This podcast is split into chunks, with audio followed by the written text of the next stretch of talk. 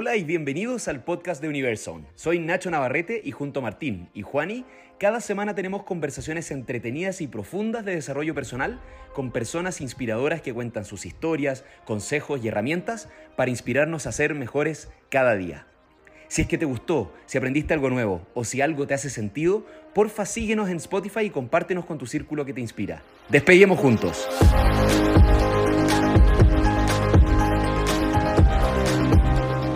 Bienvenidas y bienvenidos todos a un nuevo capítulo de Universal. Y hoy día es un capítulo especial. Tenemos una inspiración intelectual, pero que está mezclada también con un toque emprendedor.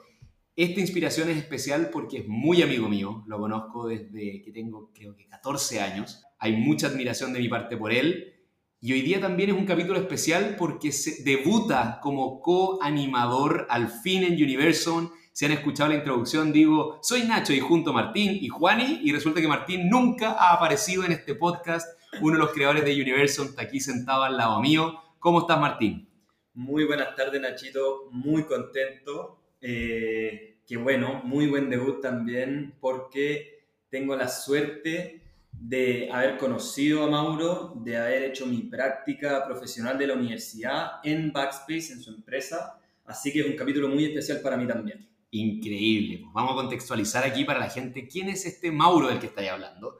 Mauricio Bancorvo es ingeniero civil. Él es el fundador y el gerente general de Backspace, es una empresa pionera en la entrega de soluciones de inteligencia empresarial a través de la automatización de procesos y de la analítica avanzada.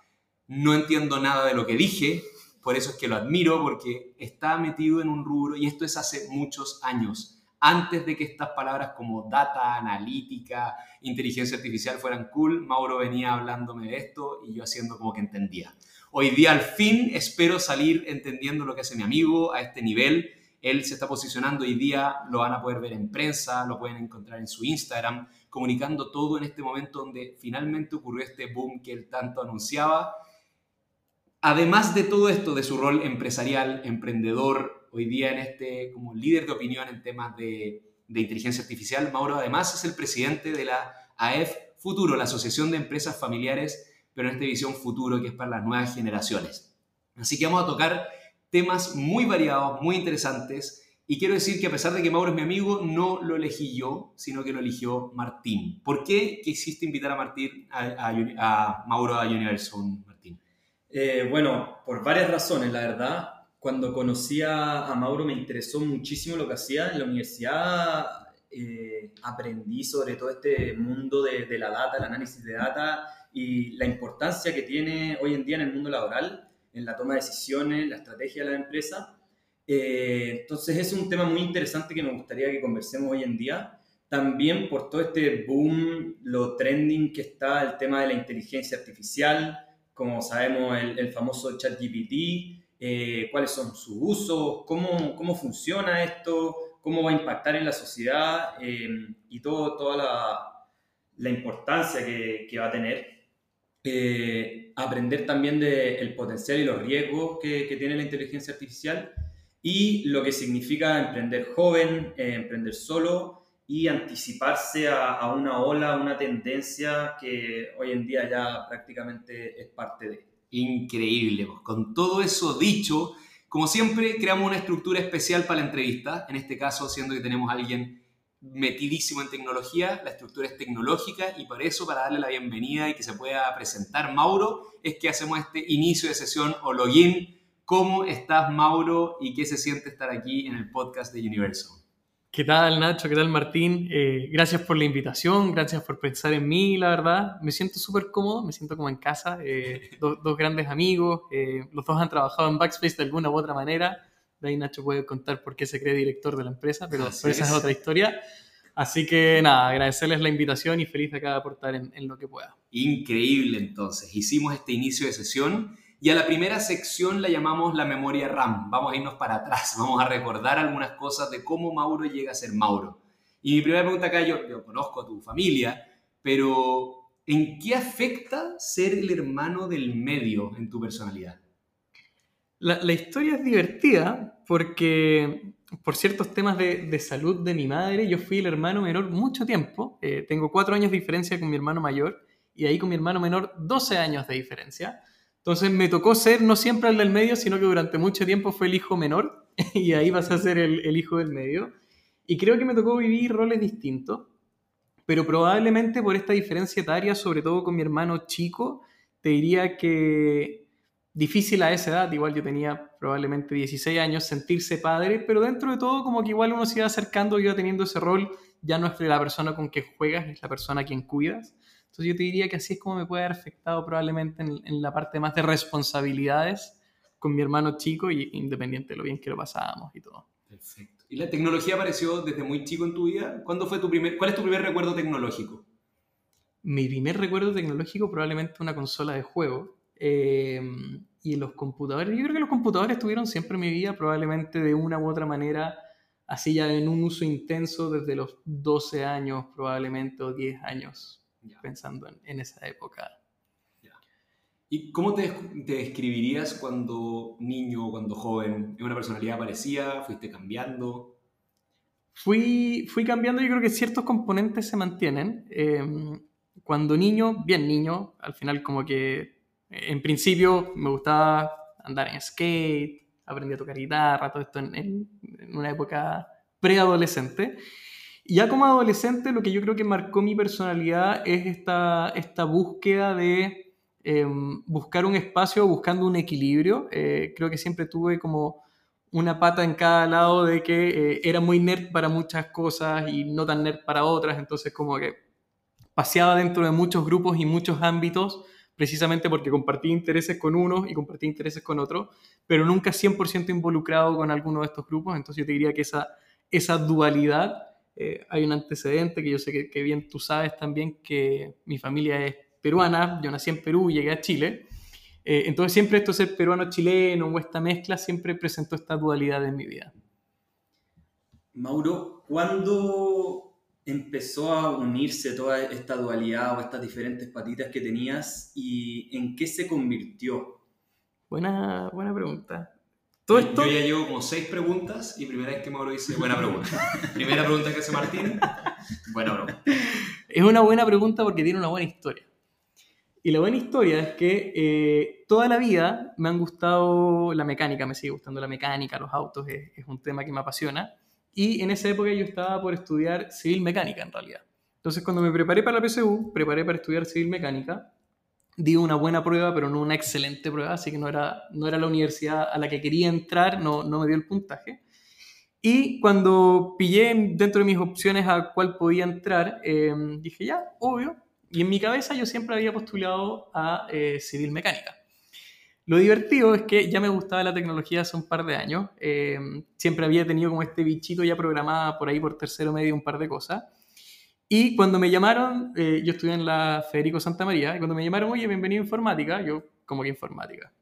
Sí, bienvenido, estás en civil informática. Y yo, según yo, postulé a civil mecánica, pero bueno. y me dijeron, no, mira, no pasa nada, tu puntaje te quedó sobre lo que es civil mecánica, así que si eventualmente te quieres cambiar, eh, te cambias porque el primer semestre es común. Y dije, ya, pues igual me gusta la informática, me voy a quedar. Y empecé a tener mis primeros ramos de programación y dije, ok, sabes que tal vez me quedo acá. Entonces yo te diría que todo esto convergió eh, en, en, una historia muy bonita al final, porque si bien me quedé los seis años de, de informática en, en, la carrera, eh, habían ramos muy, muy técnicos y yo era el menos informático de los informáticos. Y cuando empecé a tomar ramos de, de industrial y de mecánica, claramente era el menos mecánico y el menos, para ellos era un total nerd. Así que esa dualidad empezó a agarrar forma y eso es lo que me llevó a formar Backspace, en el fondo. Tener un fuerte conocimiento técnico de, de, lo que es la tecnología, por así decirlo, pero también esas ganas, visión de negocios, de qué es lo que se puede hacer y todo. Yo te diría que culminó toda esta época de encontrar mi balance en, en la formación de la empresa. Bueno, wow. Yo tengo un recuerdo acá, para que entiendan cómo lo he el interés del Mauro por la programación. Estamos en primer año de universidad. Se está riendo. Casi bota agua por la nariz, pero está riendo y sabe, no, no, puede creer que voy a contar lo que voy a contar. Pero el Mauro llegó a mi casa un día y me dice, hey, te programé, te programé un software. Y era pantalla negra, esa como MS2. Y me dice, mire, es un juego, lo tuve que hacer para la universidad. Tienes que elegir cualquier número del 1 al 6 y apretar Enter. Y yo llamo 5, Enter. Y salía el nombre de la mujer que me gustaba y que no me pescaba. Y ja, ja, ja, ja, ja, ja, ja, ja. Me decía, no, broma, broma, prueba cualquier otro número. Dos, lo mismo. había hecho un software para hacerme sufrir. Entonces, el primer desarrollo de Mauro puede ser que tiene las bases de su, de su desarrollo como programador. Saliendo del dolor de esa sección, eh, entraste entonces a estudiar, descubriste que esto te encantaba.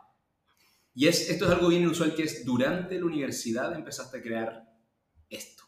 Backspace lleva 12 años, según mis cálculos, más o menos, desde el 2011, 2011. Que, que existe, es una empresa madura y que más encima, como dijo Martín en la introducción, una empresa donde tú eres el gerente general y tú eres el único socio fundador. Has llevado esta empresa todo este tiempo con pandemias, estallidos, con todo lo que pasa. Cuéntanos un poco lo que ha sido emprender desde tan chico, en una época donde, porque hoy día, claro, uno habla de emprender y es increíble, pero en ese minuto, yo me acuerdo molestarte, porque uno, el, en ese minuto de emprender era el que no consiguió trabajo, y lo tuviera raro, era como ni siquiera había salido a buscar y ya estabas decidido a no trabajar para nadie, construir algo. Tenías una visión de, de esto, del, del valor de los datos, lograste cerrar alianzas importantísimas. Cuéntanos un poco el viaje de Backspace eh, desde la universidad. Ya. Buen, buen, recuerdo en todo caso el programita ese, ¿eh? se me había olvidado. Pura maldad, pura maldad.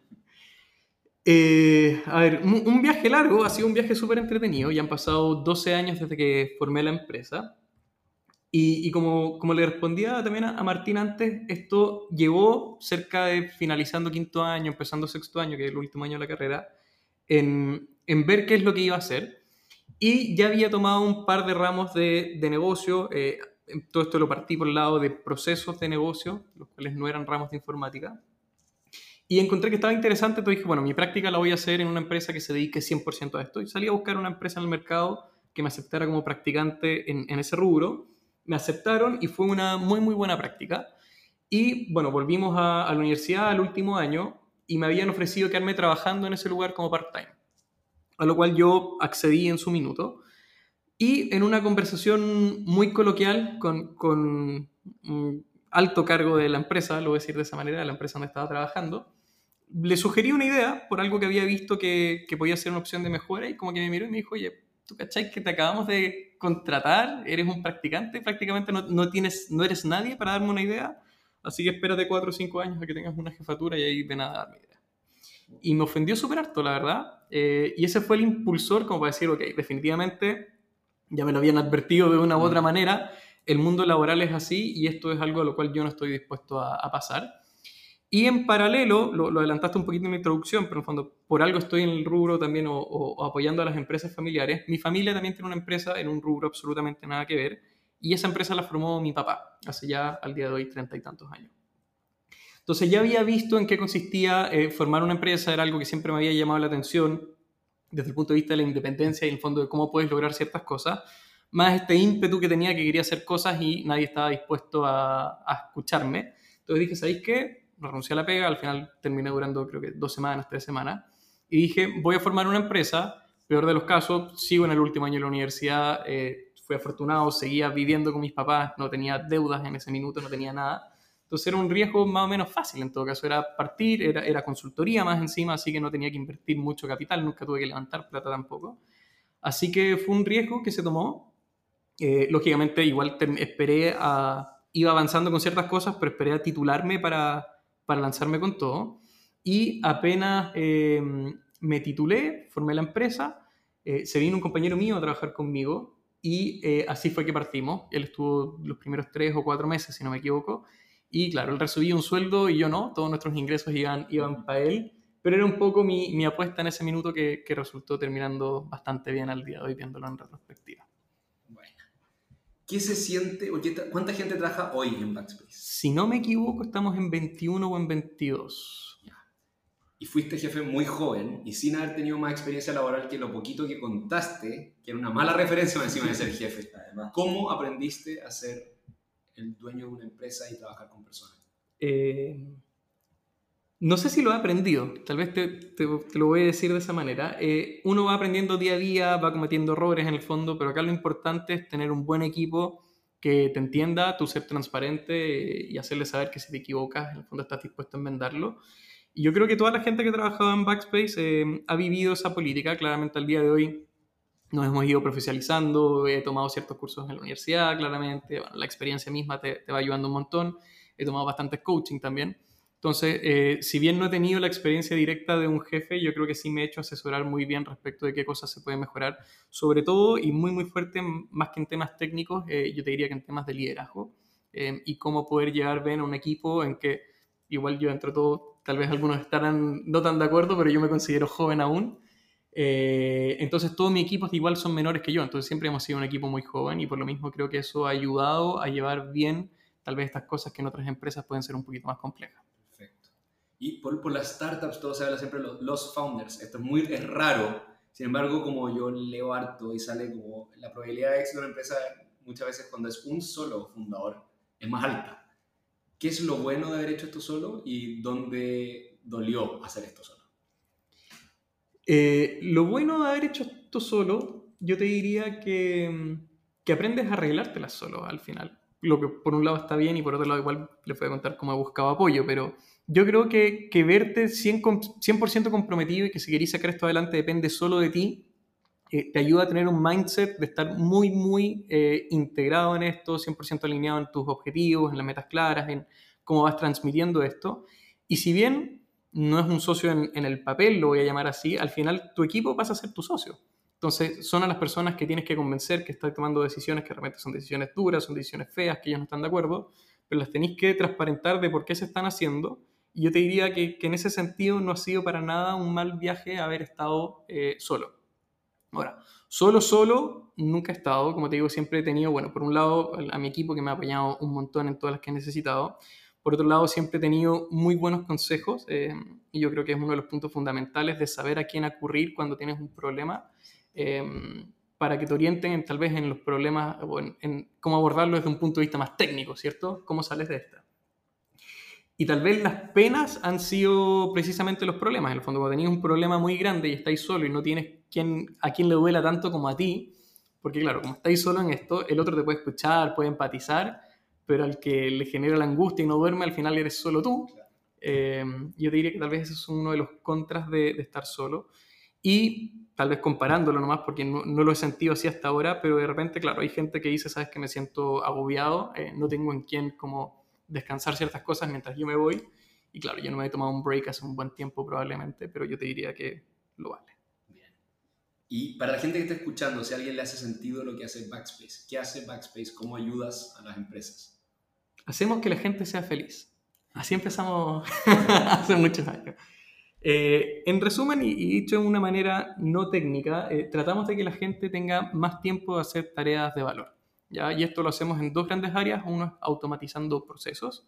Se ha puesto muy de moda el tema de los RPA de los robots, pero esto, como decías tú, ya lo venimos haciendo hace mucho tiempo. Y por otro lado, con la parte de analítica, apoyando en la toma de decisiones, de que esté toda la información ordenada, cosa que si quieres tomar una decisión la puedes tomar en cuestión de minutos y no una cuestión de días o semanas.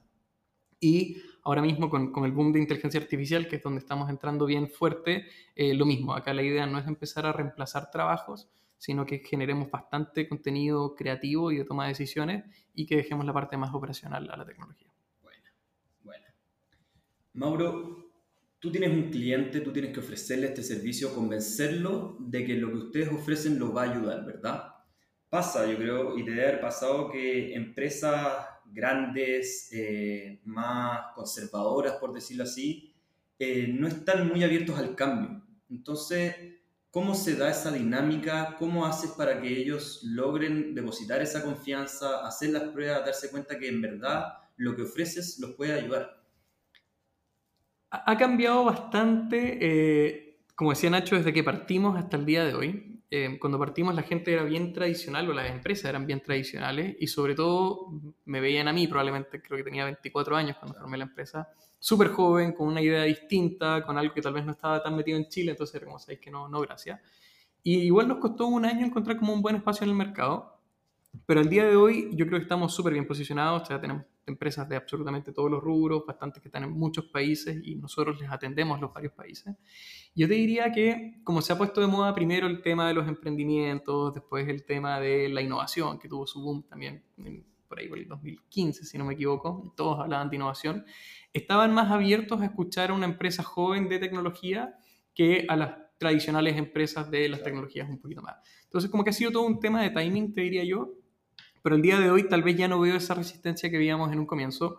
Claramente igual hay una evolución por parte nuestra, también somos una empresa establecida, en el fondo hemos hecho hartas cosas más, pero yo diría que el mercado también ha sabido evolucionar y se ha adaptado a los nuevos tiempos, que sin duda la pandemia fue lo que gatilló ahí una aceleración transversal en todo. Y yo tengo la pregunta inversa a Martín, porque tú para todo el tema de data trabajas con dos marcas gigantes, o sea, tienes la representación acá en Chile, Tableau y Visay.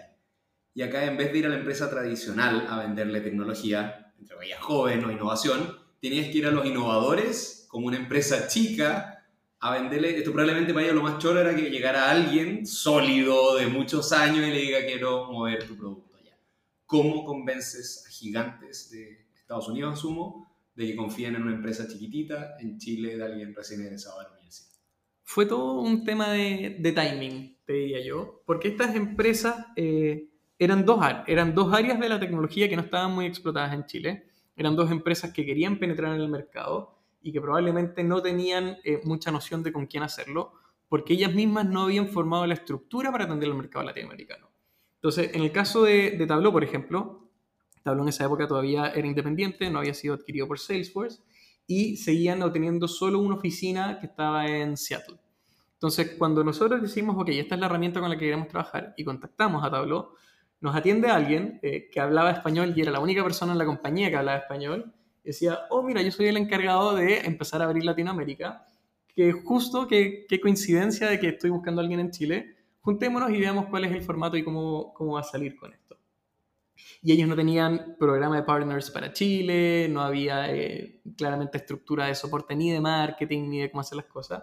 Entonces, si bien fue un poco, un poco complicado en la operación, eh, desde ese punto de vista yo creo que él nos vio tan entusiasmados con ganas de sacar su producto Tableau era una empresa súper disruptiva en, en, ese minuto para el tipo de tecnología que era. Entonces como que nos vio alineados con la filosofía de la marca. Y así fue como partimos con, con ello. Y en el caso de, de Visay, que también fue un poquito más tradicional, eh, nos pasamos harto en el apoyo. Yo en esa época también había salido de la universidad y empecé a hacer clases en el BPM Center de la, también de la Federico Santa María. Entonces tenía un respaldo de que manejamos súper bien el concepto de BPM que acá en Chile en esa época no se manejaba tanto. Para, para el humano, ¿qué es eso? BPM es la sigla de Business Process Management, que es la gestión de procesos de negocio. Perfecto. Entonces, eh, en simple, al final teníamos este conocimiento, tenía la parte tecnológica en la cual me manejaba bien, ya había aprendido a usar el software de ellos antes de pedir la representación, entonces les mostré lo que conocía y por lo mismo también fue un, un, buen plus que era un producto que estaba recién entrando en el mercado. Entonces yo diría eso, timing, 100% timing. Ahí para los oyentes, ¿nos podría describir un poquitito, em, ya metiéndonos en el mundo de la data, eh, a qué se dedica Tableau o Visagi, qué es lo que hace, cómo se relaciona? Perfecto. En el caso de, de que es una de las herramientas con las que empezamos, eh, es un, al día de hoy tal vez lo podríamos traducir a un orquestador de procesos, pero es una herramienta de, de BPM y estas herramientas al final se encargan de cerrar los espacios que los software corporativos que tienes por defecto no abordan. Entonces, por darte un ejemplo, tenemos un, caso de éxito muy bueno que lo, voy a, mencionar sin decir el nombre de la empresa nomás, para no entrar en confidencialidad de datos.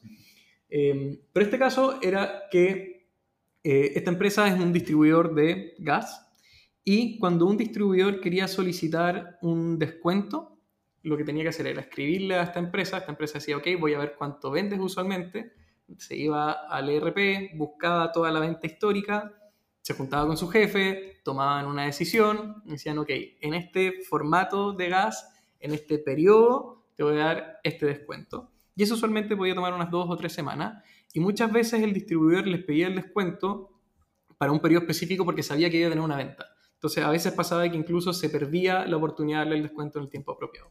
Entonces lo que nosotros hicimos con esta herramienta fue dejarlo prácticamente 100% automático y en una página web la persona ponía quiero este descuento, eso automáticamente iba al ERP, sacaba toda la información de ventas, todo el histórico, etc. Y al analista le llegaba toda la información en una sola pantalla. Entonces era o aprobar o rechazar, de ahí automáticamente le llegaba a su jefe aprobar o rechazar, todo desde el celular, no había que hacer nada más. Y si que ambos aprobaban, se escribía automáticamente vuelta en el ERP, entonces la persona en menos de tres horas podía estar comprando con, con su descuento. Eso por lo que es automatización de procesos en general. Y por el lado de, Tableau, Tableau es una herramienta que sirve para hacer visualización de, de, datos, los dashboards que están bien, bien de moda hoy día. Y Tableau fue bien pionera en ese sentido porque era la primera herramienta, estamos hablando por allá por el 2008, en hacerlo sin absolutamente nada de código, porque era algo que era para un segmento muy de tecnología, había que hacer consultas a base de datos y cosas así, y Tableau era arrastrar y soltar. Entonces, por eso empezó a tener muy buena cabida. Y la historia linda detrás de Tableau es que uno de los fundadores es Pat Hanrahan, que se llama, y el señor Pat fue uno de los creadores de Toy Story. Entonces, con todos estos componentes de eh, hacer que ciertos comandos sean visuales, fue que llevaron 15 años después esta tecnología al análisis de datos. ¿Qué pasó? Con eso recorrimos la memoria RAM. O sea, pasamos por infancia, colegio, universidad, primera empresa que sigue hasta el día de hoy creciendo y ahora me empiezo a retirar un poco yo de la entrevista porque acá es donde no sé absolutamente nada. Y vamos a pasar las secciones de data y de inteligencia artificial, el corazón de este capítulo. Tú como inspiración acá intelectual, estos son los temas que estás comentando. Quiero solamente como modo de paraguas a toda esta conversación, ¿por qué te decidiste poner ahora en vitrina? ¿Estás escribiendo en los diarios? ¿Estás apareciendo en redes sociales? ¿Cuál es el rol que estás tomando? ¿Por qué te interesa? Cuéntanos de eso y ahí le paso ya a Martín, que va a entrar a hablar de data e inteligencia artificial contigo. Yo creo que es cumplir un sueño, que era el que tú habías dicho, cuando que antes me apasionaba tanto este tema y no tenía con quién conversarlo. Y desde que salió ChatGPT, todos, todos hablan de inteligencia artificial y yo, esto, es la mía, que esta es mi salsa. Pero siendo responsable en eso, por un lado, em, y ya nos pasó también hace un par de años también con el tema de innovación, es que se empiezan a producir estas palabras que están de moda pero cuando están de moda hay muchos que empiezan a vender humo al respecto. Entonces, no, no quería que con algo que a mí sí me llegue tan, tan de cerca pase lo mismo. Entonces, creo que, uno, acá cualquier persona te dice que tiene inteligencia artificial implementada y al final no es inteligencia artificial. Entonces, educar a las personas en que entiendan qué es inteligencia artificial creo que era una, es todavía una de mis metas. Y por el otro lado, em, que también le pierdan el, el miedo, entiendan en qué consiste, entiendan si es que efectivamente va a reemplazar a los humanos, no va a reemplazar a los humanos, y, acercar algo que suele entenderse como muy de ciencia ficción o algo muy técnico al día a día, porque nosotros en nuestro día a día usamos inteligencia artificial hace ya 4 o 5 años y ni nos damos cuenta. Entonces creo que mi objetivo por ahora viene a ser ese, y en paralelo, como dices tú, eh, establecer una discusión eh, que siento que acá en Chile todavía no se toma muy en serio respecto de cuáles son las legislaciones y cómo abordar esto a nivel nacional eh, de manera unificada. Perfecto. Dale Martín nomás, el deep dive. Me, da risa porque me, presentas como si yo fuera un el experto, claro. Pero la verdad es que tal vez un poco más de, curioso, no más que me, que me interesa el tema. Pero perfecto. Aprovechar para aprender también, Mauro, y preguntarte hagamos un, un, repaso rápido por todo este mundo de los datos, el data science, eh, temas que se mencionan como Machine Learning, por ejemplo, la ingeniería de datos, la inteligencia artificial. Aquí, para los que nos están escuchando, ¿cómo podrías contarle a las personas de este funcionamiento, cómo se categoriza hoy en día en el mundo de los datos? Así, simple, preciso y conciso.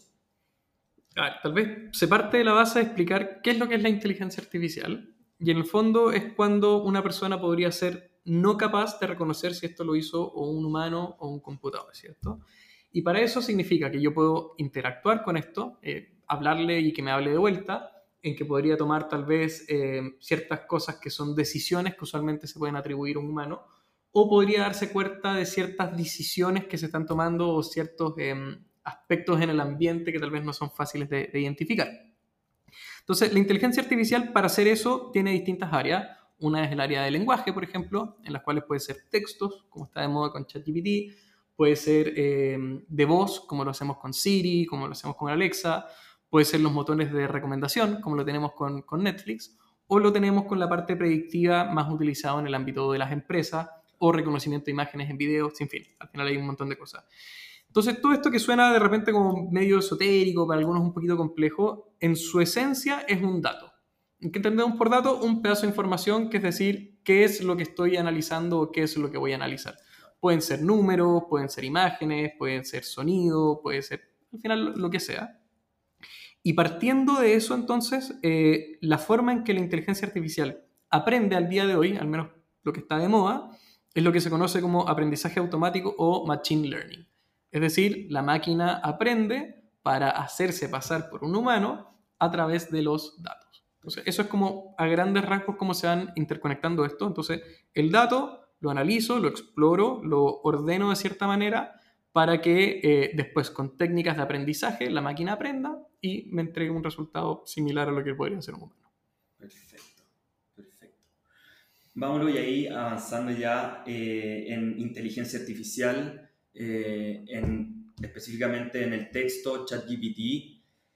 ¿Qué fue lo, lo, disruptivo? ¿Por qué explotó esta bomba con ChatGPT y empezaron a salir competencias, empezó a darse en redes sociales? ¿Por qué fue? Eh, eh, es bien entretenido lo que pasó con ChatGPT porque cuando esto ya existía hace tiempo y cuando ellos mismos lo tenían adentro como que lo decían, eh, sí, está bueno, pero ¿qué, ¿qué, tanto uso se le va a dar? Y lo mismo eh, pasaba con las otras empresas, o sea, se rumorea, esto claramente no, nunca se ha comprobado, pero se rumorea que en realidad Google, Microsoft, estas empresas ya lo tenían también esta tecnología para ellos en uso interno, que es una tecnología de alto consumo eh, energético en lo que es procesamiento de eh, procesadores y al final ese tipo de cosas. ¿Cuál es el punto? De que si bien era una tecnología existente y tal vez no tan disruptiva, lo decir así, lo disruptivo está en que llegó a todo el mundo y sin costo. Entonces, esto es como que yo te haya dicho hace muchísimos años atrás, ¿existían los libros? Sí. ¿La gente sabía leer? Sí. Pero salió la imprenta y se masificó y al final todos podían aprender y escribir. Y esto es un poquito lo mismo. Al final, eh, si bien la tecnología ya existía hace un par de años, el hecho de que cualquiera pueda usarlo sin ningún costo, al menos hasta el día de hoy, eh, ha generado un boom que ha llamado la atención de absolutamente todo. Lo encuentro buenísimo. Yo, por lo menos, en mi opinión, esto que se pueda democratizar y globalizar algo como ChatGPT. Eh, ¿Qué te parece a ti? ¿Estás de acuerdo, por lo menos ahora, o, o, cómo se planteó en primera instancia?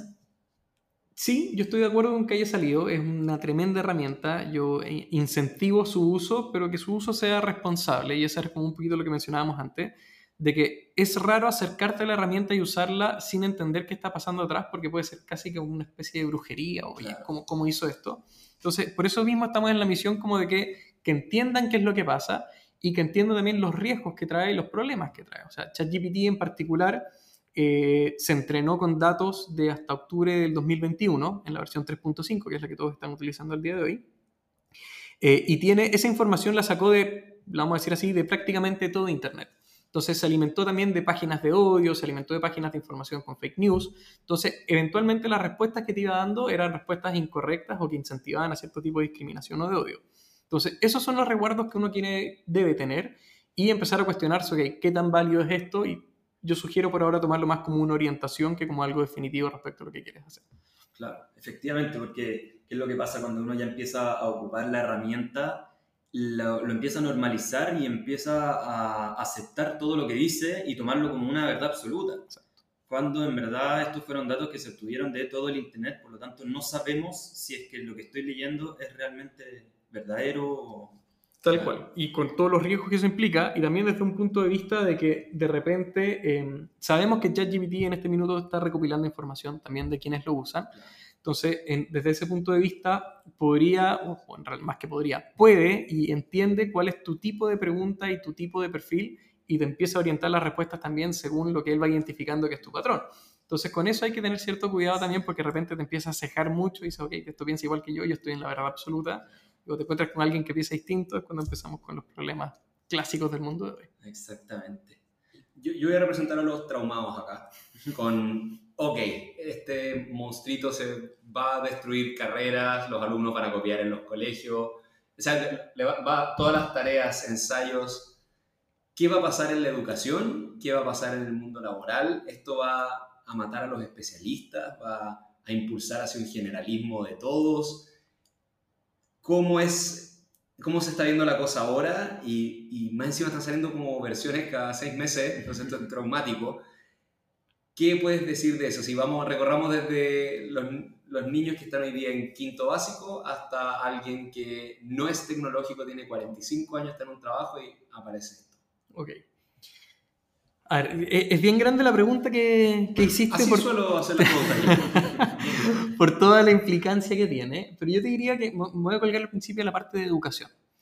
Eh, ChatGPT, o, o más que ChatGPT, la inteligencia artificial llegó a cambiar el mundo como lo conocemos hoy en día desde su concepción fundamental. Y esa concepción fundamental para mí es la educación. Ya no vamos a poder seguir desde ningún punto de vista eh, sustentando con el paso de los años el modelo educativo como lo tenemos al día de hoy, porque ya no va alineado ni con lo que las empresas requieren, ni con cómo el humano se va desarrollando. Y acá voy a hacer un paréntesis para poder responder bien entonces. Hay un concepto que se llama la singularidad tecnológica, que la singularidad tecnológica algunos la definen, algunos desde el 2028, pero ah, pongámosla al 2045, que es como el tope, y es cuando dicen que la inteligencia artificial va a tener la capacidad de superar a la raza humana. ¿Ya? Entonces, para eso, la única forma de que no ocurra es poner ¿Qué superar a la raza humana? de que eventualmente podrían dominarnos y controlarnos y al fondo extinguirnos nosotros como raza humana. Como una película ¿Ya? de ciencia ficción. Como una película de ciencia ficción, tal cual. Eso significa como que ya que la inteligencia artificial haga inteligencia artificial por su cuenta. Sí, y voy, voy a amarrar el hilo en, en un puntito más Ya. adelante, pero, pero para allá va el concepto de la singularidad. Y para que eso no ocurra, in- insisto, estos son en el fondo corrientes de pensamiento y no es, no es Mm. nada concreto, pero para que eso no ocurra hay muchos que dicen, ok, acá es cosa de poner simplemente reglas y paradigmas con los cuales no queremos que avance en esa línea. Y esa corriente de pensadores y técnicos, lo voy a decir así, son los que están en algo que se llama Human Plus AI. Entonces siempre va a ser un humano, algo así como un cyborg, por así decirlo, mezclado con la tecnología, pero al final siempre quien va a tener el control total va a ser el humano, integrado con la inteligencia artificial para eh, los cómputos y todas las cosas que al final la máquina siempre va a ser mejor que nosotros. Entonces, de vuelta a, o cerrando este paréntesis, sea cual sea estos dos futuros, en el fondo, la educación ya no va por el hecho de aprenderte de memoria, historia, ya no va por el hecho. Entonces, tenemos que volver, uno, a cuáles son las habilidades humanas, ¿cierto? Temas más eh, del, del pensamiento en general, creatividad, precisamente, y empezar a apoyarnos en eso, y eso va a generar un cambio enorme en el modelo educativo con lo que conocemos hoy día. Ahora, claro, ¿dónde empiezan al final eh, las ambigüedades? Porque yo no soy un experto en el tema de educación para nada. Y es que algunos ven las matemáticas, y probablemente es como la educación un poquito más, de, más del colegio, lo voy a decir así, en que unos ven las matemáticas como que te lo tenés que aprender y punto. Pero al final la, la herramienta de fondo que te entregan las matemáticas es una forma de pensamiento. Entonces, claro, tú decís, el computador calcula más rápido que tú las derivadas y las integrales, sí, 100%. Pero el hecho que yo haya aprendido ese tipo de pensamiento o esa lógica o ese razonamiento, igual amerita que me enseñe matemáticas. Entonces yo creo que por ahí van a ir estando las definiciones que se van a tomar en el contexto de la educación para ver qué cosas se deberían seguir enseñando como se enseñan hoy y qué otras cosas de fondo se deberían eliminar y van a pasar a ser parte de nuestro propio hardware. Perfecto. Eso a nivel escolar, a nivel universitario. ¿Pueden desaparecer carreras o no? no, no? Es difícil aventurarse en si es que pueden eh, aparecer o desaparecer. Sin duda van a aparecer nuevas también.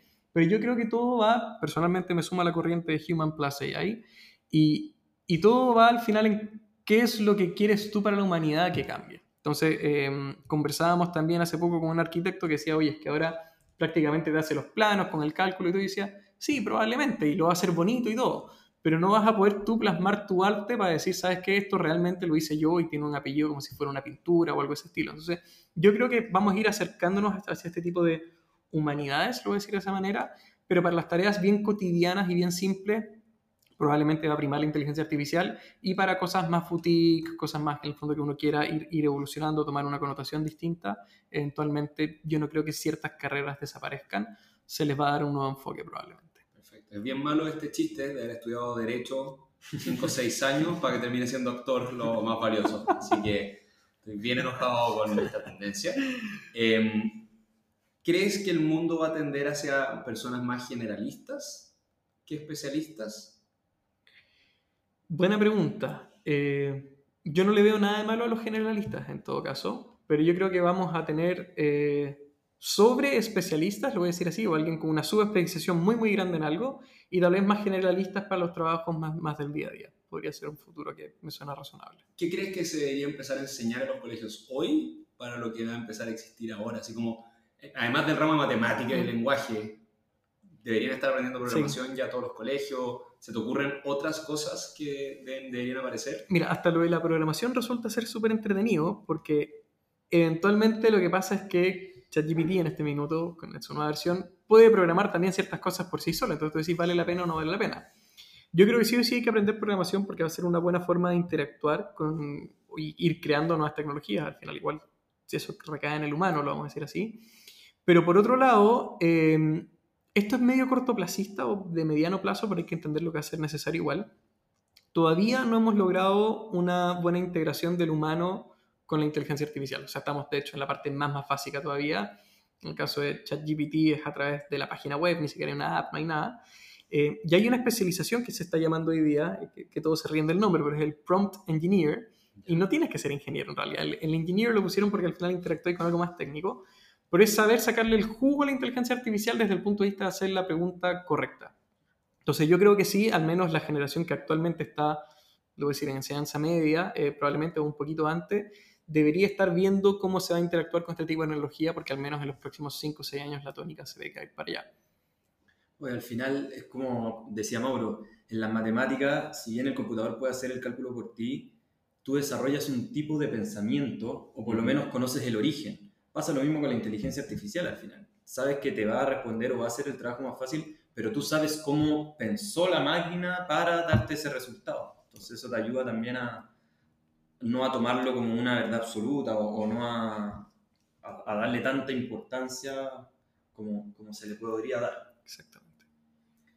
Y ya en el mundo laboral, ¿qué va a pasar hoy en día eh, con esta herramienta. Yo creo que las personas se, se, preguntan tal vez si es que los va a reemplazar o ahora con este Human Plus AI, eh, cómo en los distintos, las distintas carreras, los distintos cargos que tienen las personas eh, pueden aplicar esto de la inteligencia artificial y llevarlo como una herramienta para ello. yo, yo, creo que lo primero hay que entender de que el cambio llegó. Entonces acá no es como que no, no creo, llegó y ya está.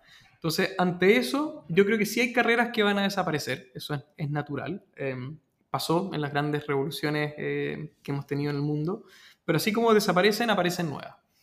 Lo que no puedes hacerte em, el desentendido es de que independiente de la edad que tengas al día de hoy, estés por entrar a trabajar o estés por salir de trabajar, ya llegó a las empresas. Nosotros hicimos una encuesta em, que de hecho fue un poquito lo que salió ayer en prensa, y esta encuesta demostraba de que independiente de que ChatGPT se haya liberado hace seis meses, ya siete meses, o un poquito más, eh, hay muchas empresas que ya lo están adoptando y acá esta encuesta estaba bien, bien transversal. Y les preguntábamos qué opinaban, si es que lo iban a seguir usando en el futuro, y decían que sí, que ellos no venían ningún problema en esto. Lógicamente habían ciertos resguardos y ciertas regulaciones que tomar, pero las empresas, incluso acá en Chile, que es donde hicimos la encuesta, eh, ya lo están viendo en esa línea. Entonces, es imposible pensar que una persona diga, no, que yo creo que esto no va a funcionar, hace un par de semanas tanto Google como Microsoft mostraron cómo lo van a integrar eh, en su suite de workspaces o en la de, naturalmente con Copilot en el caso de Microsoft. Entonces, esto ya llegó, ya estamos en el día a día y hay que aprender a utilizarlo. Acá no es que si la inteligencia artificial me va a reemplazar o no me va a reemplazar, es que al menos, insisto, en el mediano o corto plazo, el que te va a reemplazar es la persona que la maneje mejor que tú porque la empresa ya sabe que se puede utilizar. Entonces, yo creo que por ahora eso es un poco el pensamiento que hay que tener y sí, insisto, si es que hay carreras que se van a perder, sí, se van a perder, pero hay muchas más que se van a crear a raíz de esto. Yo, yo necesito, porque pasa con ChatGPT que es, tanto lo que uno puede hacer, pero es solamente inteligencia artificial de texto o imagen. ¿Qué más hay? Como amplíame un poco el... Nacho, mira, las herramientas que hoy día están laboralmente disponibles para ti, puedes hacer de esto, de esto, de... Porque para los que no estamos tan metidos en este mundo, como que nos encasillamos solamente en como, mm. oh, mira, le puedo hacer preguntas y me... Me da respuesta. No, hay, hay, mucho, y es más, yo me atrevería a decir que en los últimos tres meses, desde que se liberó ChatGPT, han salido demasiadas más, mm. entonces es difícil llevar un, un rastro. Pero eh, la mayoría de lo que se llaman generativas, que es un área de la inteligencia artificial dentro de la cual está ChatGPT, eh, hay en texto, hay imágenes y hay en video. Ahora, hay una versión que se está liberando prontamente, que se llama, em, si no me equivoco, AutoGPT, creo que es el, nombre que le pusieron. Pero al final es la nueva versión de estos eh, lenguajes evolutivos, y, perdón, generativos. Y lo que está haciendo AutoGPT es que yo cuando interactúo con la versión de ChatGPT hoy día, le digo, créame un negocio, por ejemplo. Y me va a decir, ok, ¿el negocio de qué quieres que sea? Y yo empiezo a tener una conversación con esta inteligencia artificial. AutoGPT empieza a alimentarse a sí misma respecto de cuál es la probable pregunta de seguimiento que yo le quiera hacer a la pregunta inicial que hice. Entonces, si yo le digo, hagamos un negocio, la respuesta que voy a tener es, ok, este es el negocio, esta es la inversión que necesitamos, estas son las personas que tienes que ir a buscar, y al final se autoalimenta y te entrega una respuesta por sí sola. Y eso sí ya es un poquito como, no sé si para asustarse es la palabra, pero para decir, ok, eso va avanzando muy, muy rápido. Y ahí está el tema de imágenes. Sabemos que se pueden crear, eh, al día de hoy existen de voz y de imágenes, como dije antes.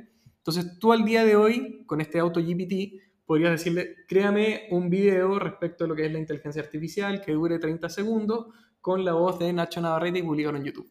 Y podría pasar tal vez una hora, dos horas, y sin grabarte, sin tener la voz de nadie y sin haber generado un texto, AutoGPT genera el texto, genera la imagen de lo que podría ser un Nacho Navarrete, la voz ya está difundida, así que simplemente la toma. Ahí veremos los, temas de, de copyright. Y eh, va a estar publicado y va a estar listo para usar. Pregunta. Em, ¿Por qué esto no pasó hace 15 años, por ejemplo? ¿Es porque ChatGPT por detrás tenía la mejor programadora del mundo? ¿Esto es porque necesitábamos alcanzar cierta cantidad de datos relevantes para que, creo que existía? Pero ¿por qué fue ahora que hicieron bien ellos, que no hizo bien el otro para haber sacado esto y apareció en este minuto? A ver, insisto, yo creo que, que OpenAI fueron los que lo liberaron al mundo, pero que esto existía, existía. El tema es que el boom de hoy tiene mucho, tienen que haber pasado muchas cosas para llegar al punto que estamos. La inteligencia artificial, si bien suena algo nuevo, es algo que ya se hablaba desde los años 60, si no me equivoco. Eh, de los primeros algoritmos que existieron de aprendizaje se llama el algoritmo genético. Estamos hablando de hartas cosas atrás que ya, ya han pasado y han cumplido su hitos. Y en particular, eh, yo diría que al día de hoy la capacidad de procesamiento y el costo ha sido lo que nos ha ayudado a llegar al punto en el que estamos. Eh, las máquinas se han pegado un salto exponencial respecto de... ¿Por qué hay costo en procesar datos? Ya, lo que pasa es que eh, por un lado está la energía, lo cual es evidente, y existen ciertos volúmenes que son tan tan grandes que necesitas dejarlos físicamente en un data warehouse, perdón, en un, en un data center. Y estos data centers en ciertas circunstancias o se calentaban mucho o no tenían las condiciones ideales y cosas de ese estilo. Y al final lo que tuvo que pasar es que la tecnología llegue a cierto tamaño de procesamiento, en el fondo del, espacio físico que usa, y la capacidad de procesamiento para que en un tiempo razonable consuma la energía requerida para que valga la pena tener este tipo de, soluciones. O sea, como los computadores con los chips, era como... Tal cual, si, si nos vamos a lo que pasó... Eh, exactamente. Y ahí simplemente yo creo que algo de lo que ha ayudado muchísimo, la inteligencia artificial se basa 100% para funcionar en las tarjetas gráficas. Y si dices, ¿qué utilizaba tarjetas gráficas antes de esto? Aparte de los juegos, la, eh, el minado de Bitcoin o el minado de criptomonedas. Entonces se empezaron a, popular, a popularizar estas cosas y eso fue la previa a decir, ok, acá podemos explotar esto también sin duda. Ahí que mencionaste el tema de los Bitcoin, ¿qué pasa con la inteligencia artificial y Bitcoin ¿Algo, ¿Algo ocurre? ¿Hay alguna mezcla que pueda suceder? O... No, no, yo te diría que, ah, tal vez me voy a derivar a otro tema, pero en, en, una correlación directa, yo te diría que no. Sí comparten ciertos componentes desde el punto de vista de eh, cómo explota un algoritmo con estas tarjetas gráficas. Eh, y hay harto muy interesante de que todo el concepto de, de blockchain, que es otra tecnología que uno ve un poquito distinta a esta, partió con el tema la, de mm, de cripto en particular. Y el blockchain hoy día está tomando una, una, connotación relevante para lo que es inteligencia artificial, pero no por lo que implica, sino por el uso que se le puede dar. ¿Y a qué me refiero? Con todas estas imágenes generativas que hablamos que yo podía replicar a Nacho sin haber tenido nunca un contacto con él en su voz y en su físico, y puedo sacar un, un video con estos deepfakes que se llaman, en que lo imito a él, al final, ¿cómo sé yo si esto es verdad o es mentira? Y uno de los usos muy posibles que tiene blockchain es para probar la veracidad de los elementos eh, realizados. Entonces, este video de verdad es Nacho o no es Nacho y se hace la comparación. O sea, ya vamos a pasar a que cada persona tenga su, su código de blockchain. Muy probable. Mira. Muy, muy probable que vaya para allá. Un ADN digital. Porque no sé si vieron que hace como dos semanas había salido esta foto del Papa con una chaqueta de... Y muchos pensaron que era yo verdad. Pensé que era verdad. Yo pensé que era Yo dije, estilazo el del Papa. Entonces esas cosas son las que hay que evitar y tener ahí su código de verificación. Y acá el segmento latero del abogado. ¿Qué pasó en Italia? Eh, ¿qué, Papa. qué- qué- claro, ¿qué va a pasar con el resto? Esto va- ¿tú, tú, tú crees que esto va a empezar a brotar por todo el mundo muy parecido? ¿Se, se- se asustaron muy rápido? ¿Y cómo ves a Chile? ¿Crees que vamos a reaccionar rápido, mediano o a re- realmente llegar tarde? A ver, pasaron, esas fueron semanas bien intensas, fue todo en, en marzo, si no me equivoco. Y lo primero que pasó fue esta carta de Elon Musk, que estaba Steve Wozniak, que dijeron, por favor, pausémosla un poco. Eh, porque fe- y hasta el mismo eh, CEO de OpenAI lo dijo, está, está saliendo más de la cuenta. Pero eh, yo no soy de la postura de detenerlo, pero sí creo que hay que poner ciertas reglas. En particular, lo que pasó con, con Italia es que el motivo por el cual ellos lo bloquearon y se formalizó el bloqueo hoy día, hoy día sabe que salió la carta de, de OpenAI, es que eh, Italia, más allá del tema de- del uso como tal, dijo, ustedes están recopilando información y esta información no cumple con la ley de protección de datos que nosotros tenemos en Europa. Y por lo tanto, ante eso, nosotros hemos decidido eh, ponerlo en pausa.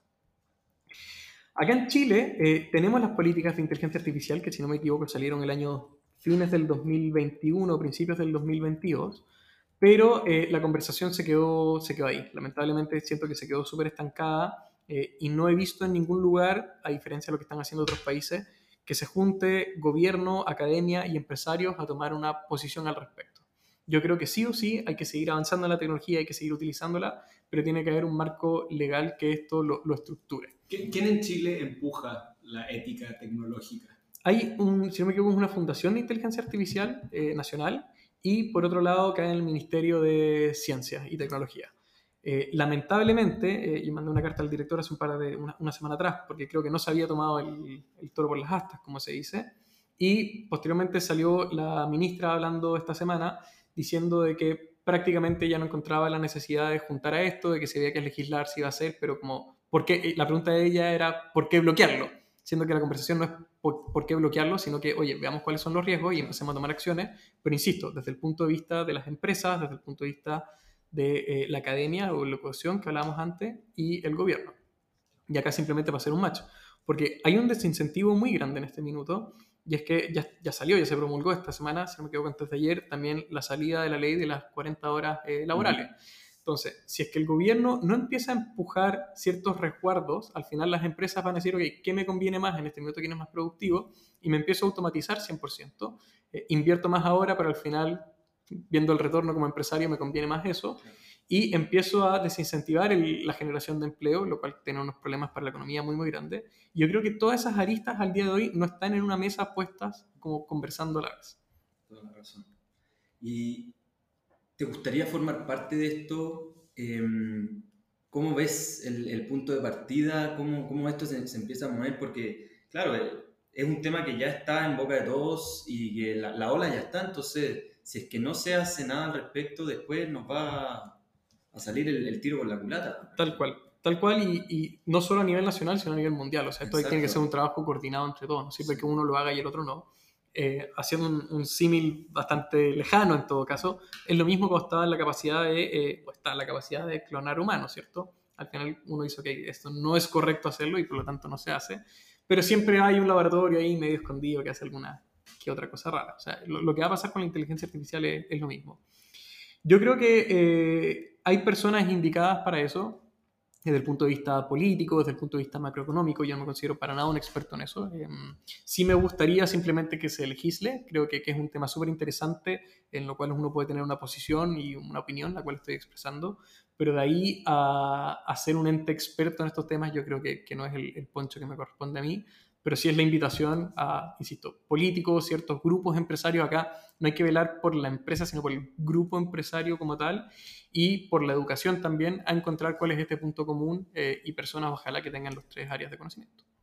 Y si vemos el pasado, ¿hay alguna revolución o algún cambio grande que haya ocurrido que se pueda asemejar un poquitito a lo que estamos viviendo hoy en día con la inteligencia artificial y cómo se llevó a cabo como para no partir desde cero, sino que ver algo parecido en el pasado y, y partir desde ahí, por lo menos, que haya algún, alguna hoja de ruta. No del cual yo esté al tanto, la verdad, eh, pero es porque siento que al día de hoy la gente, o, las columnas de opinión que han salido respecto a algunas personas que dicen que no es necesario porque lo, lo, comparan con no es lo mismo que cuando salió Internet, no es lo mismo que cuando salió el iPhone, es porque no entienden el concepto de fondo y por eso es mi, mi preocupación de que quiero que entiendan en, en, qué consiste esto, porque efectivamente con estas inteligencias eh, autogenerativas en que ya se empiezan a responder por sí solas, el Internet se va a masificar y ya está. Pero en este caso, y, y tal vez voy a retomar el punto de, de la ciencia ficción que hablábamos antes, cuando tú le das una orden a la inteligencia artificial, ya supongamos que es mucho más avanzada de lo que está hoy en día, porque hoy día dentro de todo es bastante tonta, eh, por la cantidad de datos que maneja sigue siendo bastante tonta. Eh, y esto lo hemos visto en todas las películas. Si es que tú le dices salva al planeta y la inteligencia artificial se da cuenta de que el riesgo para el planeta es el humano, lo va a matar al humano. Pero simplemente porque está siguiendo su instrucción inicial que es salva el planeta. Entonces es muy distinto a lo que era Internet, es muy distinto a cuando salió el iPhone, que son revoluciones tecnológicas, sí, pero las personas que piensan que esto es solamente un chat con una página web es porque no entienden todo lo que hay detrás y todos los usos que se le pueden dar. Entonces yo creo que va más por ahí mi, mi corriente de pensamiento, decir, oye, date cuenta de que acá hay un cambio grande, hay que legislarlo, hay que regularlo y todo. Y tomando de nuevo el ejemplo de la clonación, si es que se hubieran puesto todos a clonar gente como locos al final, ¿cuándo mató al verdadero? ¿Cuándo no es el... Ciertas preguntas que al final día, hoy día nos evitamos, yo creo que para allá va. La nueva incorporación para mi ansiedad hoy día fue lo de la singularidad. O sea, mi nuevo, eso es lo que investigué de día a la noche a las 4 de la mañana. a ver cuántos años voy a tener cuando aparezca Terminator. Eh, ¿Qué tan fácil para ti es decir, no se llega, logramos evitar la singularidad haciendo este acuerdo? ¿Existe así como un... No, no hay muchas conversaciones que tener como para tenerlo claro, claro en este minuto. Hay reglas respecto de qué hacer, qué no hacer, definir cuáles son las fuentes de información verídica. Eh, e-, eso quiero, como qué, qué, cosas mínimas te, te, evitan... Yo creo que por un lado va el tema de la, de la, protección de datos. Al final, mientras menos sepa la inteligencia artificial de ti, que puede ser un contra también, eh, menos sesgo va a tener las cosas que te va a ir diciendo, por un lado. Así que creo que eso es importante. Y por otro lado, definir cuáles son los posibles usos, las posibles aplicaciones que se le pueden dar eh, y limitarlas. O sea, si eventualmente tú le dices, oye, ¿sabes qué? Te inventar, pero hazme una bomba con estos tres ingredientes y eventualmente los, los, encuentra para hacer harto daño, yo creo que ese tipo de búsquedas incluso podría estar regulada, uno, para que no te lo responda, o dos, ya con el nivel de tracking que tenemos hoy día de que se sepa que alguien está buscando ese tipo de cuestiones en particular. Pero si, si sumas eso con blockchain en específico, creo que hay ciertas soluciones que te pueden limitar bastante el, mal uso de esta tecnología, que es muy buena, insisto yo, incentivo bastante su, su aplicación. Me da curiosidad a mí, como Google entró un pasito tarde a esta cosa y Microsoft, bueno, se metió a, a OpenAI y todo ¿Ves que pueden aparecer como nuevos players en esto? Esto es agarrar, como OpenAI agarró una cosa difícil de, No sé si entiende la pregunta. Sí, como, ¿Te tomaste la categoría o tú crees que esto todavía No, no, no. Esto tiene un, un camino enorme por, por, avanzar. Si aquel tema es que estamos viendo los grandes, eh, claramente no son monopolios, pero es caro, son cosas caras de hacer y definitivamente quienes tienen los bolsillos son Google y Microsoft al día de hoy para, como decir, me apodero parte de esto, que es lo que pasó Microsoft con, con OpenAI. Pero no, la tecnología no, no, es para nada propietaria. Yo creo que eventualmente sí pueden aparecer empresas que tengan un giro, más allá de una tecnología nueva, tengan un giro a esta tecnología que lo haga muy atractivo y que levantando eh, capital de la forma correcta podrían ser totalmente independientes, hasta que en algún punto probablemente igual se integren o no con Google o Microsoft. Yo tengo una pregunta respecto a, a la cantidad de eh, herramientas con inteligencia artificial que están pasando hoy en día. Me pasa que me pongo a ver Instagram, por ejemplo, y veo Reels y, no sé, 3 de cada 10 son de inteligencia artificial y son sobre las mejores 10 herramientas para el diseño o para... O sea, hay muchísimo. Y en el último tiempo ha salido muchísimo. Entonces, ¿quiénes son los creadores de esto? ¿Se se cuelgan de ChatGPT o ellos desarrollaron su propia inteligencia artificial eh, y también habrá algún organismo unificador de todas estas cosas, porque claro, si es que quiero, por ejemplo, eh, hacer un emprendimiento, no me quiero meter a 12 páginas para con cada una que me ayude con ciertas cosas, tratar de unificarlo todo. ¿Qué, qué, qué pasa hoy en día con, con todo eso? Creo que voy a hacer un, un match acá de hartas cosas de la conversación de hoy día, pero a ver, Efectivamente van a seguir saliendo herramientas con inteligencia artificial y yo creo que va a ser lo normal de hoy día en adelante. es poco probable que salga un software al día de hoy que no tenga inteligencia artificial incorporada y si no lo tiene probablemente lo va a terminar incorporando en el muy corto plazo.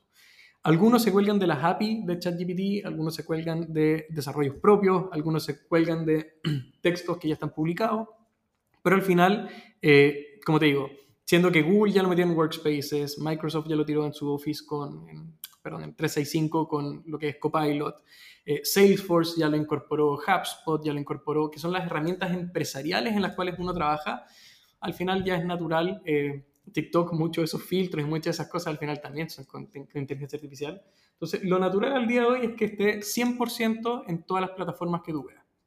Ahora, con la pregunta que tú me hiciste, ya un poco también lo que, lo que hablábamos antes de cómo, para que me crees este video automático de Nacho, ¿cierto? Parto acá, salto al otro, salto al otro, y haciendo el símil con lo que te conté, lo que yo me dedicaba a los procesos al principio, es lo mismo. Probablemente vamos a encontrar que van a salir herramientas que se encargan de integrar estas otras plataformas especializadas. Entonces va a ser alguien que va a ser como el orquestador, que era la palabra que usábamos, para primero ir a GPT, después para ir a YouTube, después para ir a tanto y dejarte saber que tu producto final está aquí listo para tu uso. Tenemos un nuevo modelo de negocio ahí. Para empezar hoy día mismo. Exactamente. Y yo quiero pedir nomás, por favor, que demos ejemplos distintos que usarme a mí, como no le demos ideas, por favor, porque la singularidad va a venir por mí antes que cualquier otro. Em, eso era lo primero. Y segundo, porque ya llevamos más de media hora, va a estar hablando de inteligencia artificial. ¿Qué no te preguntamos que crees que es importante que la gente sepa? ¿Qué no me preguntaron que creo que es importante que la gente sepa? ¿Qué mensaje te gustaría pasar en torno a inteligencia artificial? ¿Algún tema que no hayamos cubierto? Bienvenido a... No, yo, yo creo que son las estas famosas buzzwords que uno escucha que, que, oye, ¿en qué consiste y las usa sin saber? Pero este deep learning, lo hablábamos antes, que es una parte del machine learning, hay que entenderlo así.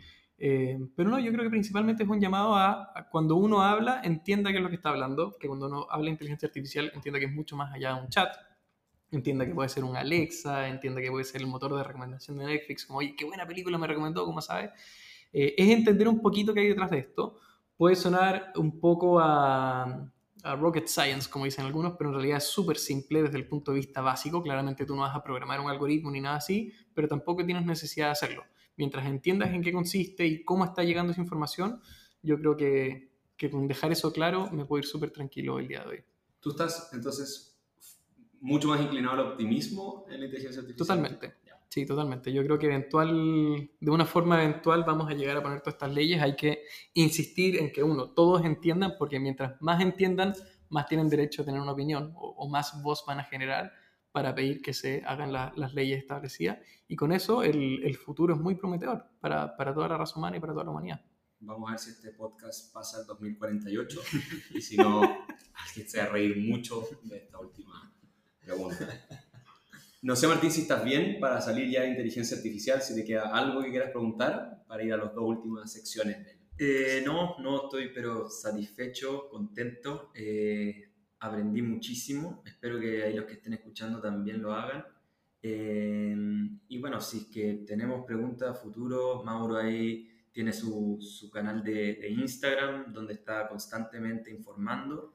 Así que también darle la, bienvenida a todos para que le pregunten si es que tienen algún tipo de dudas. Bien, pues Mauro, esta es una ronda más rápida. Son las dos últimas secciones del podcast y son el hardware y el software. Okay. Hardware vamos a ver las cosas de que estás hecho, ¿ya? Y acá te pregunto, ¿cuáles son, yo, yo, yo creo que puedo anticiparme algunos, pero ¿cuáles son los hábitos a los que debes quién eres? Eh, hago deporte todas las mañanas, 100%. Eh, y simplemente lo voy a conectar con lo que les decía. Creo que soy una persona que trabaja harto y el hecho de despertarme a trabajar muchas veces como que sí me sentía cansado. Ahora el hecho de despertarme del mismo, más temprano, pero hacer deporte una hora y recién ponerme a trabajar y desayunar tranquilo, eh, yo creo que una de las grandes cosas que me hace hoy día la persona que soy. Buenísimo. ¿Algún hábito de mente, algún hábito espiritual, algún otro hábito? Cuando, cuando estoy bien de tiempo, trato de meditar un ratito. Eh, pero no, yo te diría que principalmente en esa hora de deporte me concentro muchísimo en lo que estoy haciendo. Buenísimo. ¿Por qué deporte en la mañana y no deporte en? Porque creo que es la forma de partir, el día como más energizado, por así decirlo. Y dos, es el hecho de no despertarte a trabajar. Cuando tienes eh, hay, hay personas, yo también me hubiera encantado ser de aquellas que se despiertan o a meditar o se despiertan a leer antes de trabajar, pero a mí esa sensación de que tengo que trabajar me invade todo el día, entonces ese espacio de hacer deporte es el que, el que me ayuda para eso.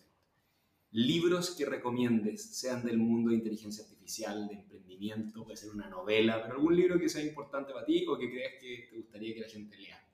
Mira, tú, que me conoces, la verdad, no soy un tipo muy de, de libros, suelo buscar conocimiento en, en otros lugares. ¿Dónde? Eh, pedacitos de YouTube, en- me gusta mucho leer eh, Harvard Business Review, como que tienen artículos bien concisos. Busco más artículos en particular o pedazos de información concisa, más allá de, de ir filtrando yo por mi cuenta. Pero el, uno de los últimos libros que me leí, que era muy, muy bueno, que me gustó, eh, se llama Los Innovadores, de Walter Isaacson. Eh, creo que para cualquier persona que está en tecnología es muy buen recorrido de cómo empezó Mm. con, con Ada Lovelace hasta al día de hoy en lo que estamos. Perfecto. Podcast dijiste que no escuchas generalmente. Generalmente no, también pedazos muy concisos. eh, durante un tiempo, eh, se los comenté, escuchaba uno que estaba pensado en personas como yo, entonces te resumía todo el otro podcast en 15 minutos mientras ¿Cómo se llama manejaba. Eh, Tech Meme Ride Home.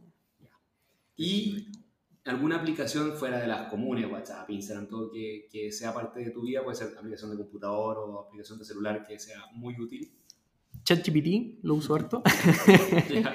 Eh, Tableau, lo uso harto y ahí hay un consejo para todas las personas que dicen que son malas para los números. eh, no pueden ser malas para los números, aunque sean muy, muy básicos.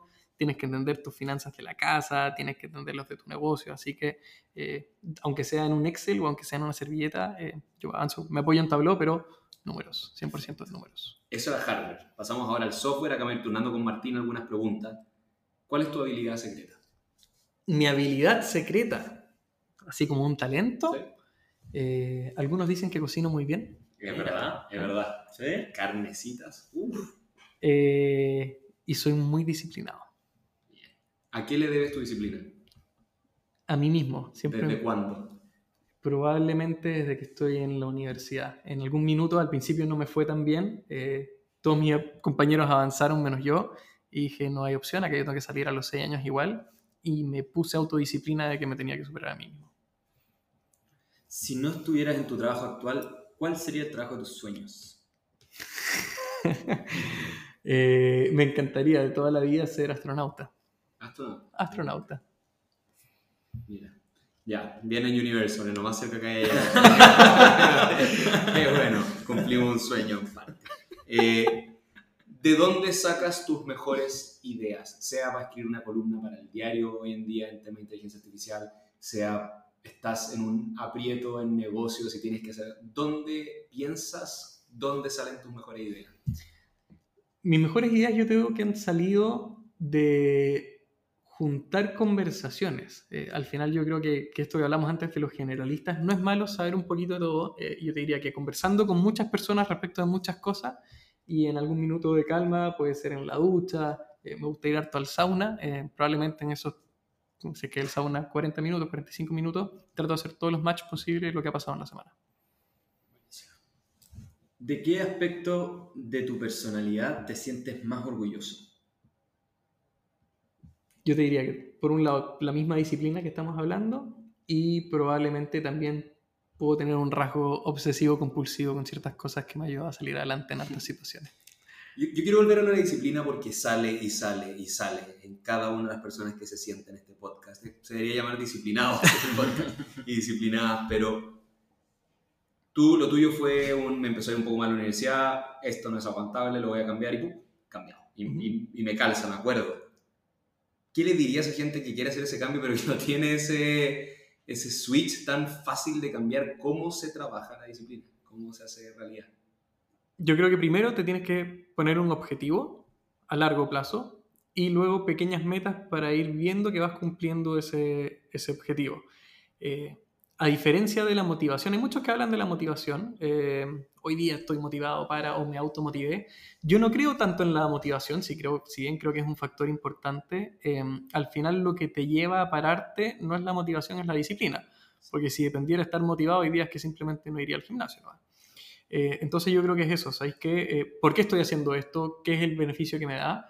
Y por lo tanto la disciplina se transforma después en el hábito, lo vamos a decir así, y no al revés. Entonces yo creo que simplemente es un mindset y que estés llorando, estés triste, estés con ánimo, estés en tu mejor momento, estés en tu peor momento, eh, darle, darle, darle, darle y ver que estás cumpliendo y cada día ver un, un pequeño logro en eso. Mauro, ¿quiénes son algunas de tus inspiraciones y por qué? No tiene que ser el 100% de una persona. De nuevo, eh, uno toma factores. A mí, por ejemplo, una amiga Walt Disney, pero era medio negrero mi compadre. Entonces, y, no, y no le gustaban todas las razas. Entonces, esa parte la ignoro, otras me encantan. Inspiraciones pueden ser muy cercanas, familias, amigos. No estoy yo al frente, es incómodo esto, pero, pero cercanas, lejanas, históricas, emprendedoras. A mí me pasa algo con, con la inspiración y, y, va a sonar bien cliché, pero junto, junto dos cosas que me gustan harto de inspiración. Uno es una frase que decía Pablo Picasso, que no tengo nada que ver, para los que no saben, también mi apellido es Picasso, pero no tengo nada que ver con Pablo Picasso. Eh, pero Picasso decía que la inspiración te tenía que pillar trabajando. Yo creo que voy a partir de esa base. Y lo segundo, como bien dices tú, eh, yo creo que la inspiración, las personas que te inspiran, no te inspiran en la vida, sino que te inspiran en un momento.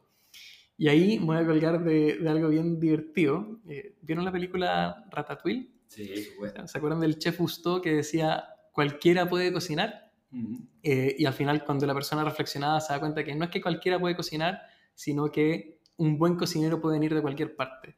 Yo creo que con la inspiración es lo mismo, al fondo. No es que cualquier persona te pueda inspirar, pero al final eh, una buena inspiración puede venir en el momento preciso de algo muy insignificante, probablemente.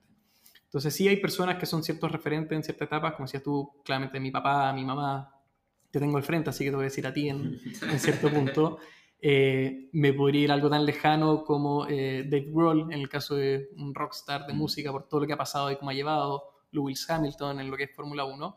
Pero, pero no, en general yo te diría que puede ser hasta incluso el cajero que me estaba vendiendo el pan ese día que se dio una frase en un minuto que lo necesitaba. Entonces yo te diría que la inspiración está ahí, pero te tiene que pillar trabajando. Súper bueno, muy bueno. Sí. ¿Qué es lo más importante que has aprendido hasta ahora? Uy. En general, lo voy a decir y yo creo que va a un, a un nivel más de, de ser humano que algo técnico. Al final lo técnico va a aparecer siempre. Y hay una frase que me encanta, que la había escuchado cuando estaba en el colegio, y después en estos videos que tú decías, Martín, de Instagram me apareció, y la decía Tom Hanks, y dije, aquí está mi frase favorita. Y, y, está en inglés, pero es This too shall pass. Y, y, al final, bueno, Tom Hanks lo explica mucho, mucho más bonito, pero es que estás en un periodo muy, muy, muy, muy malo, va a pasar.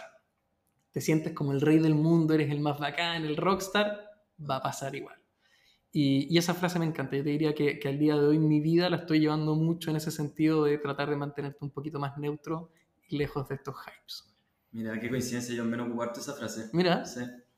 La escuché también ahí en una aplicación de meditación que hacen, cuentan como cuentos con, con quotes. Era un emperador chino. Y era un Sí, emperador del- chino del que tenía anillo. el, el anillo. Exactamente. Oh, decía, vimos lo mismo. Gracias, Instagram. Bien.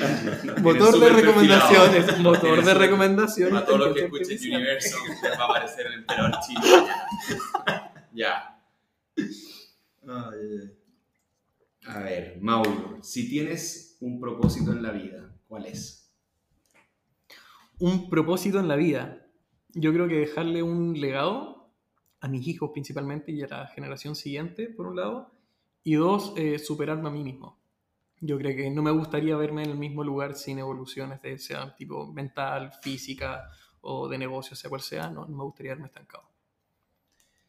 ¿Y qué consejo le darías al mundo? This too shall pass. Eh, sí, sí, yo creo que la gente en este minuto está eh, viviendo ciertas realidades que nos está llevando al extremo de hiperfelicidad o hipertristeza. Se están generando estos polos que son súper negativos con mal usos de tecnología. Eh, y yo creo que estamos cayendo en constantes discusiones, constantes peleas, como que antes era, era mal visto ser neutro. y yo creo que lo que más echamos de menos en este minuto es ser neutro. Entonces, uno de los grandes consejos que yo creo que, que hay que pensar en eso es, ok, ¿por qué estoy viendo esto? Cuestiónatelo, ¿es cierto? ¿No es cierto? Y desde ese punto de vista, entender de que sea lo que sea que estás sintiendo, muy enojado, muy feliz, va a pasar, tómatelo con calma, no respondas ahí mismo, responde el día siguiente. Excelente. Bueno, las últimas preguntas que hacemos en el podcast, como esto de, de inspiraciones y cómo se van conectando entre ellas. ¿qué persona de tu universo consideras que sería súper interesante que pasara por este podcast para hablar de lo suyo, hablar de él, de su proceso, hombre, mujer, viejo, joven, puede ser del mundo AF, puede ser de la tecnología, puede ser empresarial. ¿Se te ocurre alguien o algunos? buena pregunta. Hay hartos nombres y, la verdad es que vienen a la, cabeza con el tema de lo que hablamos de la inspiración. ¿Quién, quién te dio la frase correcta en el minuto correcto? Eh, pero no, así como que se me venga a la cabeza, la verdad. No en este minuto. No que sea factible conseguirlo, probablemente. Perfecto. Bien. Martín, no sé si tienes alguna pregunta más. Todo ok, Nachito. Muy contento con este capitulazo que... Tengo una persona. A ver. Tengo una persona, fíjate. Pero no te va a gustar la respuesta. Me gustaría que entrevisten a Ignacio Navarrete. No, no, esta parte se edita rápidamente. ¿Pero por qué? Ahora, cuando, ahora cuando me doy vuelta en la mesa, parte. Bienvenidos al podcast de Universal. Estamos aquí con Pablo. muy buen punto que la singularidad llegue ahora. Eh, pasamos a la última, ya es el cierre de sesión de esta entrevista de Mauro. Recorrimos su login, su memoria RAM, hardware, software, data, inteligencia artificial y ahora cerrar sesión agradecerte por el tiempo, nos recibió en su oficina acá en Backspace, nos recibió con un almuerzo exquisito, una buena conversa antes, eh, nos preguntó de qué se trataba este proyecto como un todo, el primer entrevistado en hacer eso, parte de su curiosidad y generosidad de darnos su opinión también de, de lo que estamos haciendo. Aceptó inmediatamente la invitación de Martín, no mía, para, para hacer este podcast, para hablar algo súper técnico, algo súper específico, pero que todos sin querer estamos manoseando. Y es importante ser prudentes eh, saber usar estas herramientas, saber hasta dónde pueden llegar. Era el minuto de grabar este podcast. A la poca gente que le dije, va a venir un especialista en inteligencia artificial, todos se le, como, buena, buena, todos, todos quieren, pero hay una flojera de esta responsabilidad que tenemos de aprender estos temas. Esta era la forma, qué bueno que lo hicimos. Felicitaciones a Martín también por su primera entrevista, muy bien liderada, la parte más dura de esto, tu debut, cómo se sintió y si te quieres despedir de Mauro ahora aprovecharla. Se sintió increíble, la verdad siempre me han gustado las conversaciones, no soy, un, no soy tan bueno para hablar, pero me considero bueno para preguntar, así que el podcast me viene como anillo al dedo. Eh, nada, como decía Mauro, creo que es súper importante que este tema se, se converse, que la gente investigue, que genere su propia opinión, porque mientras más personas sepan, más avanzamos tal vez hacia, hacia las regularizaciones o, o las cosas que se tienen que hacer, porque es un tema muy importante y es un tema que vamos a vivir el resto de, la vida. Entonces, ahí hacer, ser conscientes de esto, aprovecharlo, tienen un tremendo podcast para aprender, así que vamos a tratar de, de moverlo y empujarlo para que todo el mundo pueda aprender sobre esta herramienta. Excelente. Eso, yo estoy muy emocionado, no puedo creer que ya después de veintitantos años de amistad está el Mauro aquí sentado siendo entrevistado para otro proyecto más en mi vida aprendiendo de lo que él ha hecho, hablamos desde su infancia en adelante, entonces es muy bonito ver y entender al fin lo que hace.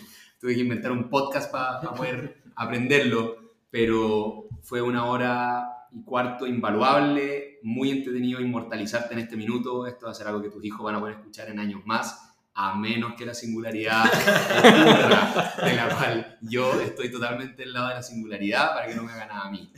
Eh, Muchas gracias por haber aceptado eh, la invitación. Espero que la gente la haya pasado muy bien y hayan aprendido. Y si te quieres despedir, Mauro, un micrófono es tuyo. Muchas gracias. Sí, bueno, para empezar, agradecerles a ambos, grandes amigos, grandes personas con las que he podido trabajar y que respeto mucho y admiro mucho en, lo que han hecho.